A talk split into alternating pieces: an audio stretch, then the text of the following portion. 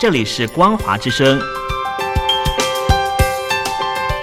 听众朋友，从现在开始，请您一起来关心最近发生的新闻事件。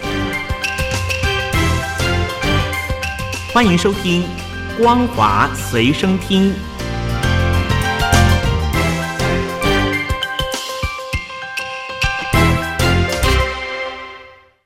各位听众朋友好，欢迎收听今天的《光华随身听》，我是兰玲。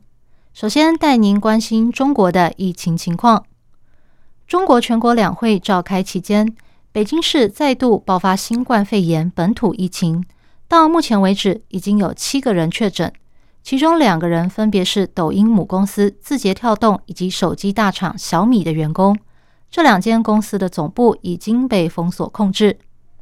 北京市政府说，北京新增七起本土确诊病例，其中三起在海淀区。四起在朝阳区，其中一名二十八岁的男性患者在中航广场的字节跳动公司工作，园区人员已经被要求停止一切活动，所有人只进不出。除了字节跳动总部外，小米科技园也出现了确诊者。根据小米内部通报，小米科技园 F 栋六楼一名员工的核酸检测呈现阴性，已经将这名员工隔离。同时禁止其他人员进出，所有活动全部喊停。由于目前正值中国全国人大、全国政协两会召开期间，北京再度爆发本土疫情，引发外界关注。北京市政府呼吁民众近期非必要最好不要离开北京。俄乌战争进入第十四天，中国从一开始为俄罗斯辩解。到现在改为愿意与世界各国一起进行协商。外国媒体分析，中国政府的立场已经开始改变，不想与俄罗斯走得太近。中国在俄乌战争中一直被外界认为较偏袒俄国，早在二月四号北京冬奥开幕前就有迹象。俄乌战争开打后，中国外交部部长王毅说。任何国家的合理安全关切都应该受到尊重。认为乌克兰危机的原因是俄罗斯反对北约向东方扩张，中国尊重各国保有主权以及领土的完整，乌克兰也不例外。不过，最近中国对俄乌战争的说法开始有所转变。三月七号，王毅又说，中国愿意在必要的时候和国际社会一起进行必要的斡旋。鼓励俄乌双方进行和谈，要谈出停火、谈出停战、谈出和平。美国媒体分析，中国开始渐渐疏远俄罗斯，努力的塑造一个不偏不倚的中立国家形象，呼吁双方尽快展开和平谈判，停止战争。从一开始呼吁西方听见俄罗斯对于安全的要求，转为强调。各国的合理安全关切都应该获得重视。不过，俄罗斯基辅外交策略研究机构乌克兰邻近的分析师认为，现在疏远俄罗斯为时已晚。中国原本想看看谁在这场战争中获胜，然后再与赢家打好关系，所以希望保持某种程度的中立，但已经彻底失败了。俄罗斯的入侵显然出乎北京的预料。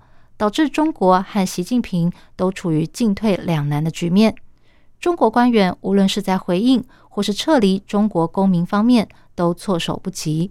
虽然习近平希望在中国共产党第二十次全国代表大会中连任中共中央总书记，但俄乌战争已经损害了他的政治形象。俄罗斯因为入侵乌克兰遭到经济制裁，卢布大跌超过百分之三十。但人民币汇率几乎不受影响。部分专家认为，人民币可能成为地缘政治动荡下的避险工具。英国媒体报道，中国是俄罗斯最亲近的战略伙伴，双边贸易频繁。但自从俄罗斯入侵乌克兰以来，人民币受到的影响不大，甚至对美元升值一度达到近四年来的新高。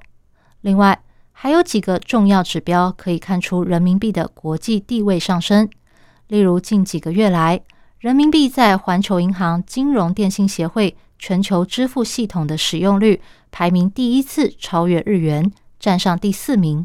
渣打银行的报告也显示，人民币的全球化指标已经达到了历史新高。